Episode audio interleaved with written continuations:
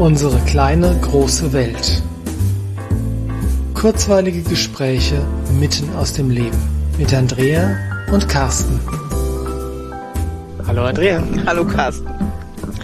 Ich weiß, dass du schon seit vielen Jahren furchtbar gerne eine eigene Schule gründen würdest. Wie kam das denn? furchtbar ist das richtige Wort, weil die Schule, die Regelschule für meine Jungs speziell sehr furchtbar war und das Leben mit Regelschule für für uns als Familie und mit den Jungs wirklich, wirklich, wirklich schwierig war. Und ich habe mir was anderes gewünscht. Also das, ist Mhm. eigen, das ist ein Wunsch, der aus der Not geboren wurde. Okay. Also eine Schule quasi für deine eigenen Kinder, wo es ihnen besser geht als in der Regelschule. Genau, das war der Plan und der hat sich aber nicht realisieren lassen, bevor meine Kinder jetzt dann doch die Schule verlassen haben. Hm. Warum? Weil es gar nicht einfach ist, mal eben so eine Schule zu gründen. Was sind denn da für Schwierigkeiten, die da auftreten? Na, die muss ja dann, also du brauchst ein Konzept, du musst das einreichen, das muss genehmigt werden, jetzt ganz platt formuliert. Und Mhm. dann muss jemand sagen, ja, das darfst du tun. Und ähm, das ist speziell in Bayern ganz schwierig. Also ich habe das ein bisschen verfolgt und es gab, glaube ich, mal fünf bis sechs privat gegründete Schulen in Bayern, von denen auch die meisten schon wieder zugemacht haben, weil das auch Mhm. finanziell alles gar nicht so einfach ist. Also speziell in Bayern ist mal eben eine private Schule gründen wirklich schwierig. War, es gibt aber in Aschaffenburg gibt es eine private Schule. Das ist eine Wirtschaftsschule, die laufen noch mal ein bisschen anders, anderer Kontext. Okay, das heißt, es macht einen Unterschied, was du, was Nach für eine welchem Art Konzept Schule. du das tust. Mhm, Und Montessori-Schule zum Beispiel gibt's auch. Aber wenn du eine freie Schule gründen möchtest oder ein anderes Schulkonzept hast, dann ist das gerade aktuell ganz, ganz schwierig und die Jahre davor war das auch schon schwer. Ja, Mal ganz abgesehen davon, dass du natürlich auch Räume brauchst, äh, Geld Du brauchst brauchst. Investoren, du brauchst die Leute, die mitziehen, du musst Personal einstellen. Das Ja, ja. ist klar. Also es ist kein Projekt, was man eben so am Nachmittag, Samstagnachmittag erledigt. Nee, das ist ein langfristiges Projekt. Ja. Und wie du gesagt hast, dir werden, oder momentan werden Menschen, die sowas versuchen, auch aktiv Steine in den Weg gelegt. Ja, und ein Grund ist der akute Lehrermangel, der da ist und der immer wieder auch, naja, es wird immer wieder erwähnt, wir haben zu wenig Lehrer und ähm, die sollen nicht an private Schulen abwandern. Das heißt, die staatlichen Schulen möchten gerne auch ihre Lehrer behalten. Das ist mit ein Grund, warum Schulgründungen gerade wohl hinten angestellt werden. Hm, okay. Ja. Jetzt ist es aber gerade so, dass die Situation tatsächlich, obwohl sie schwierig ist, die Möglichkeit eröffnet, irgendwie Alternativen zu schaffen, oder? Mm, Und mit Situation meinst du jetzt einfach diese ganzen Corona-Maßnahmen an Schulen und so, die viel Druck auf Familien auch ausgeübt haben in den letzten Monaten. Die Druck auf Familien ausgeübt haben, die die Kinder an die Grenze Ja. oder über die Grenze gebracht haben, die einfach, ja, wie soll ich sagen, ähm, dieser, dieser Trott, in dem wir seit wirklich Generationen sind, oder zumindest mal seit Ende des Zweiten Weltkrieges, dass Schule halt funktioniert und du gehst da deine neun oder zehn oder 13 Jahre hin ähm, und das läuft immer. Ja, aus dem Trotz sind wir jetzt wirklich komplett einmal rausgeworfen, weil es auf einmal nicht mehr so lief wie bisher. Ja, das hat viele aus dem Hamsterrad rausgeschleudert. Hm. Was hat das denn mit Menschen gemacht oder mit Familien? Ich glaube, dass viel mehr Familien als noch vor zwei Jahren jetzt merken, dass das System und der Trott, der damit verbunden ist, für die Kinder suboptimal ist und dass Eltern jetzt anfangen, das auch zu verbalisieren und zu sagen, wir möchten das gar nicht mehr so, wie es bis jetzt war. Hm. Ich meine, durch die, die Corona-Situation war es ja nochmal doppelt schwer mit der Distanzbeschulung und so weiter. Aber ich glaube, dass auch bei vielen die Erkenntnis gereift ist, dass, ähm, dass sie vielleicht gar nicht mehr zurück möchten in den Regelschulbetrieb. Oder zurück in dieses Hamsterrad. Ja. Ja. Genau. Weil es gibt natürlich schon auch die Kinder, die zwar einerseits sehr stark dran zu knabbern hatten, dass sie einfach die sozialen Kontakte fehlen, Mhm. Aber andererseits das Schätzen gelernt haben, dass sie sich die Zeit frei einteilen können, teilweise das Lerntempo einfach frei einteilen können. Also es hat, das sind schon zwei Seiten einer Medaille, oder? Ja, die mehr ihren Interessen nachgehen kon konnten, die einen emotional geschützteren Rahmen genossen haben zu Hause. Mhm. ja, wo kein Druck war, wo keine Klassenkameraden waren, mit denen sie vielleicht auch nicht klargekommen sind. Mhm. Das, ja, es hat es auf der einen Seite schwieriger gemacht und für andere Kinder deutlich leichter Ja, zumindest ähm, Aspekte aufgezeigt, wie es besser gehen, gehen könnte. könnte. Ja. Ja. Und genau, und es hat viele Eltern aus der Komfortzone rausgebracht, weil ich glaube, ganz viele Familien, und das kann ich verstehen, wenn du arbeiten gehst, wenn du Kinder hast, ist es gut, wenn Schule irgendwie funktioniert. Mhm. Und wenn deine Kinder noch irgendwie damit klarkommen, damit du deinen Alltag stemmen kannst. Mhm. Und mal eben was anderes suchen und mal eben selbstständig ähm, eine eigene Schule gründen oder Lerngruppen aufbauen oder in Deutschland Homeschooling durchsetzen, das ist wirklich aufwendig und arbeitsintensiv. Und dafür haben viele Familien keine Kapazität gehabt. Mhm. Aber jetzt sind sie sowieso raus aus dem Hamsterrad mhm. und wie du sagst, möchten da auch nicht wieder rein. Mhm. Und jetzt ist der Leidensdruck größer und mehr Familien bereit, sich in Bewegung zu setzen. Wenn du sagst mehr Familien, reden wir aber, glaube ich, noch lange nicht von der Mehrheit, oder? Von der Mehrheit bestimmt nicht. Aber das, was ich schon so lange möchte, nämlich Alternativen zur Regelschule ermöglichen, nicht die mhm. Regelschule abschaffen, sondern mhm. einfach für die Familien, die sagen, das ist nicht unser Weg, ich möchte einen anderen gehen, die Möglichkeiten öffnen. Das ist ja alles, was ich will. Und wenn du dann in andere europäische Länder guckst oder nach Amerika, ist der Anteil derjenigen, die wirklich Homeschooling machen oder in Lerngruppen lernen, vergleichsweise sehr gering mhm. zu denen, die in die Regelschule gehen. Mhm. Und wer da hingehen möchte und da klarkommt, toll, macht das einfach weiter. Das ist völlig okay. Mhm. Was ich will, ist Möglichkeiten schaffen für die, die sagen, es ist wirklich nicht unser Weg, wir möchten unseren eigenen gehen. Mhm. Das ist natürlich ja dann aber auch ein Stück Kontrollaufgabe durch den Staat, gell? Das ist es. Weil ja. in Deutschland haben wir ja traditionell ein sehr, sehr starkes Bildungsmonopol ja.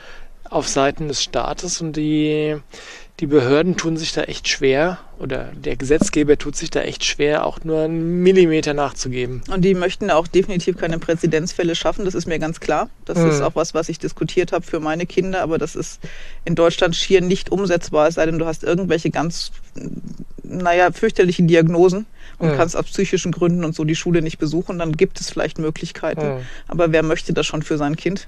Mhm. Oder du bist Schausteller. Oder du bist Schausteller oder, oder du wanderst aus phasenweise, dann ja. geht das auch. Ja, es gibt auch wirklich Familien, die zeitweise auswandern, damit sie ihre Kinder dann selber beschulen können. Mhm. Aber ich möchte, dass das legal in Deutschland möglich wird, dass du hier wohnen kannst und sagen kannst, ich möchte mit meinem Kind einen anderen Weg gehen, ohne dass ich Sanktionen fürchten muss. Und jetzt ist es ja so, dass wir ähm, Sommer haben, dass jetzt tatsächlich die, also zum und Ferien mhm. und vorher auch die Situation in der Schule zumindest ein klein bisschen entspannter war, weil die zumindest am Platz keine Masken mehr mhm. tragen mussten, testen mussten sie sich trotzdem.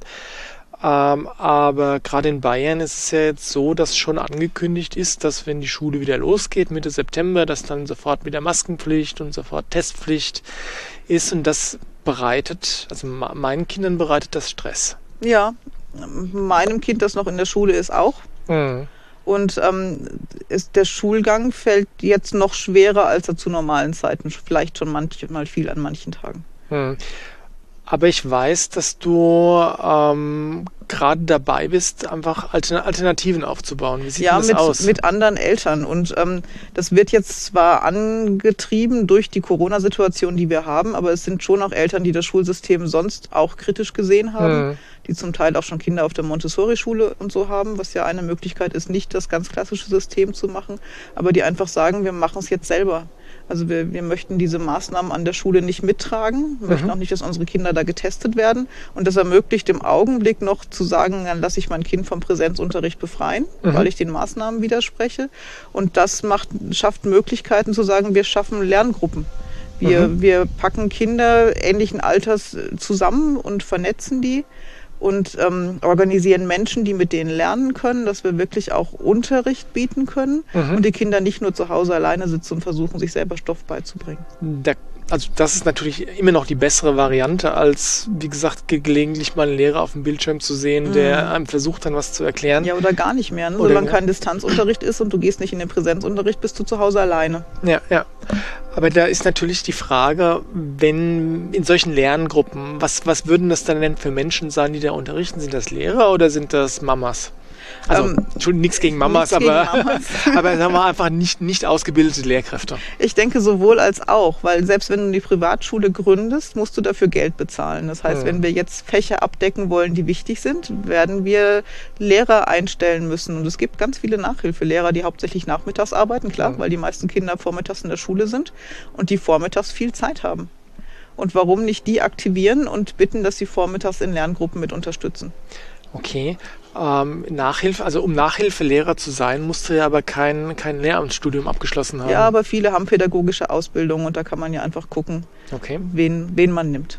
Das ist aber dann wird jetzt insofern problematisch, als dass das wieder das Bildungsmonopol des Staates angreift, weil der Staat bestimmt ja, wer Lehrer werden darf. Im Ja. Sinne von, wenn du das Lehramtsstudium abgeschlossen hast, darfst du Lehrer werden, wenn nicht, dann, naja, vielleicht als Quereinsteiger. Ja. Aber ähm, das ist, bringt mich dann auf die nächste Frage. Wenn du sagst, ihr seid jetzt gerade dabei, so Lerngruppen aufzusetzen, ist das denn legal?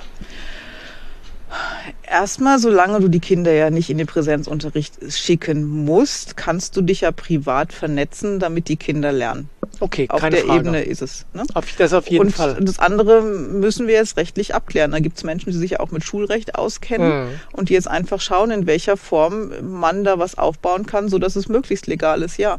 Möglichst legal klingt jetzt.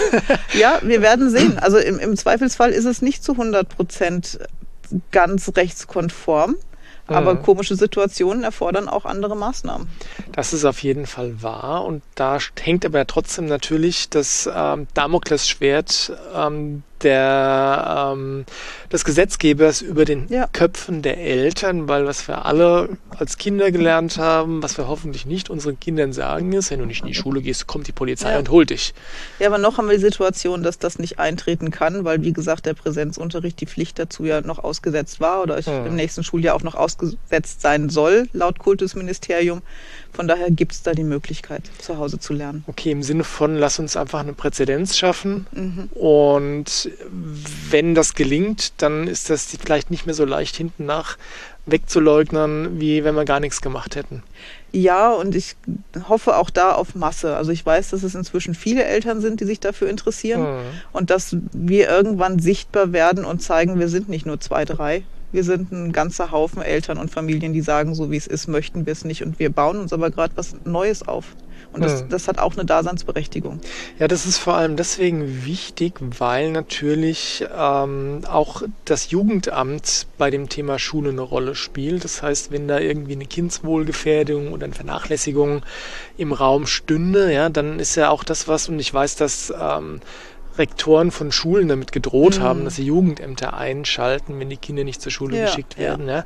Das könnte man ja eigentlich durch solche Lerngruppen sehr elegant entkräften, oder? Ja, und es ist auch da eine Frage der Dokumentation. Also wenn du da ernsthaft Unterricht machst und Kinder wirklich auch beschulst und du kannst das Ganze dokumentieren, gibt es da keine Kindeswohlgefährdung, zumindest aus meiner Sicht mal nicht. Ja, die Kinder haben soziale Kontakte, sie lernen den aktuellen Stoff, sie könnten an Prüfungen teilnehmen, die in der Schule gefordert sind. Mhm. Wenn die Schule Aufgaben stellt für die Schüler und wir arbeiten die Aufgaben mit den Schülern ab und die Schüler können das nachweisen, dass sie die Aufgaben erledigt haben, dann ist ja alles getan, was die Schule beauftragt hat. Dann ist, was, die, äh, was das Sorgerecht angeht, ähm, ist dann auf jeden Fall dem Ganzen Genüge getan. Ja.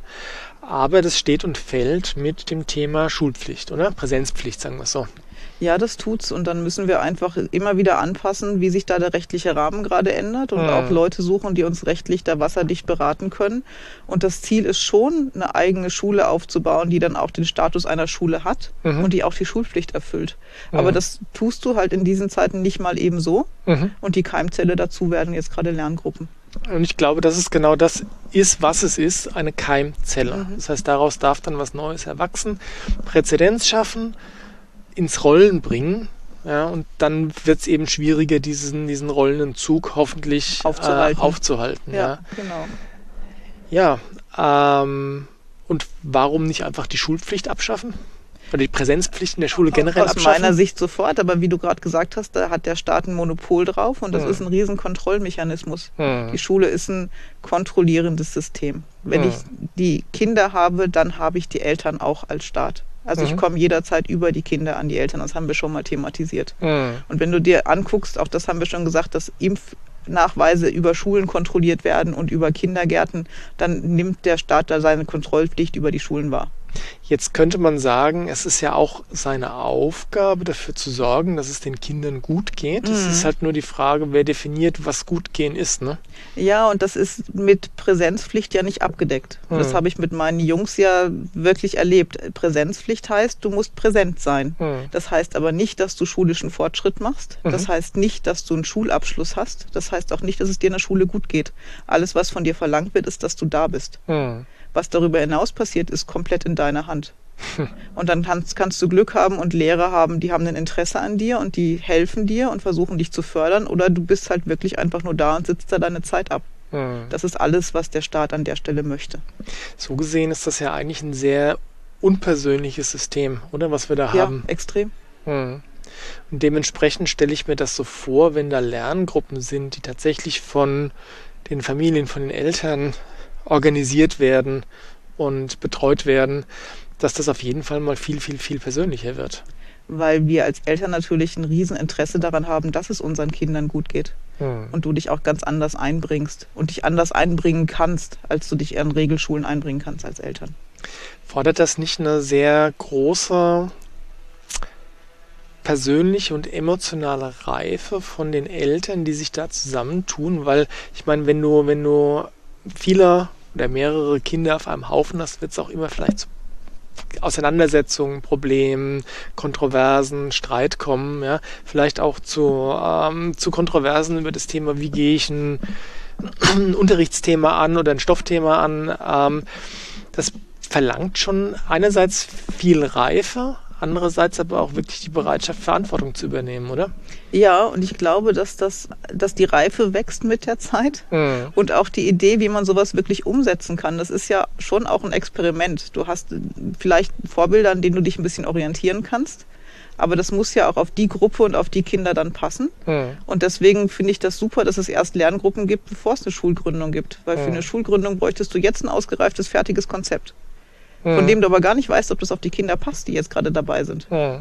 Und wenn das organisch miteinander wachsen kann und wenn wir alle Erfahrungen sammeln in der Zeit und sagen, okay, das hat funktioniert und das nicht so, und daraus machen wir jetzt ein Schulkonzept, dann haben wir ganz viel gelernt in der Zeit. Das ist spannend, weil ähm, als du so geredet hast, habe ich, äh, hab ich drüber nachgedacht, dass speziell wir in Deutschland, ganz viele hier in Deutschland haben es wirklich gern, wenn jemand sagt, so wird's gemacht. Ja? Und das Konzept von, ähm, wir sind eine Gruppe, wir haben ein Problem, wir müssen das als Gruppe lösen. Also es gibt keinen, der sagt, wo es lang geht. Mhm. Ja? Das, damit fühlen sich ganz viele Leute nicht wohl. Das stimmt und ich glaube, die Leute werden jetzt auch gerade nicht teilnehmen. Mhm. Es sind Leute, die Verantwortung übernehmen wollen für sich und für ihre Kinder, sonst würden sie sich da jetzt nicht engagieren. Mhm. Und ich traue uns zu, dass wir das schaffen. Und ich sage nicht, dass das konfliktfrei von der Bühne geht oder über die Bühne geht. Bestimmt nicht. Hm.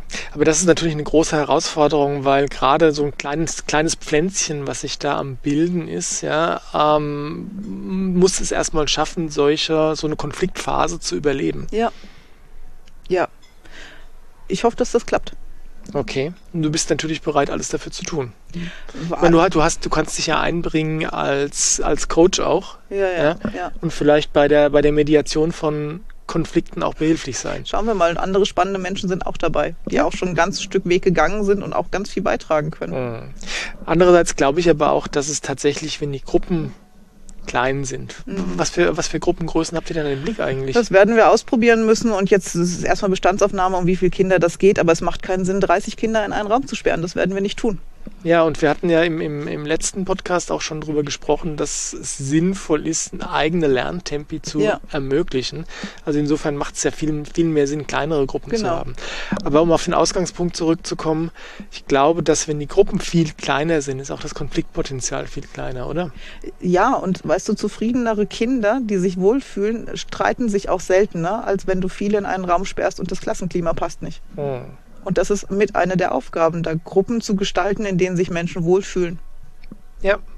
Und auch die Eltern wohlfühlen Ja. und auch diejenigen, die, äh, die sich aktiv einbringen im Sinne von, dass sie da sind und äh, beim Unterrichten helfen oder äh, bei Fä- Fächern helfen Ja. einfach. Ja. Also ich glaube, dass das insgesamt ein riesen, riesen Feld ist, weil das so, wie soll ich sagen, das ist ein großes Thema, Lernen. Mhm. Ähm, und das ist so weit ab von allem, was wir bis jetzt erlebt haben oder was es bis jetzt zumindest hier bei uns gibt. Ja. Ja, ich glaube, da sind andere Länder wirklich viel, Weiter, ja. viel, viel weiter als wir. Aber das ist ein riesen, riesengroßes Thema. Ja. Aber andererseits, wenn, wenn nicht jetzt anfangen, wann, Wann dann? dann? Ja. Weil jetzt ist die Chance da. Ja. Hm. Ja, von daher Bühne frei und auf geht's. Ja, und das ist gleichzeitig auch der Aufruf an alle Zuhörer, wenn ihr euch angesprochen fühlt Mhm. und wenn ihr das Gefühl habt, dass da noch was anderes gehen muss außer Regelschule und mit all ihren Nachteilen, ja, weil es für euch nicht passt, für eure Kinder nicht passt, ja, dann hört euch doch mal um. Ja, Genau. sprecht mit anderen Ja. Und ähm, googelt das Ganze mal. Es gibt in, im Internet sicherlich Möglichkeiten, irgendwo anzudocken mit anderen Leuten, Ja. die sich schon Gedanken gemacht haben. Weil, wie gesagt, der Zeitpunkt ist jetzt da. Ja, und es entsteht gerade flächendeckend in Deutschland. Ja. Es ist ja es ist wirklich überall und nicht nur in Deutschland, auch in Österreich und so, wo es leichter ist als in Deutschland. Passiert gerade ganz viel. Genau, dann lasst uns doch einfach jetzt einen Präzedenz schaffen Ja. und schauen, was draus wird. Ja, ganz viel Gutes. Also da ist ganz viel im Wandel. Es braucht noch ein bisschen. Ja. Und es entsteht gerade. Ich freue mich auf jeden Fall drauf. ja, wir bleiben auf dem Laufenden, würde ich sagen, oder? So machen wir das. okay, macht es gut. Macht's gut. Wir hören uns in der nächsten Folge. Ciao.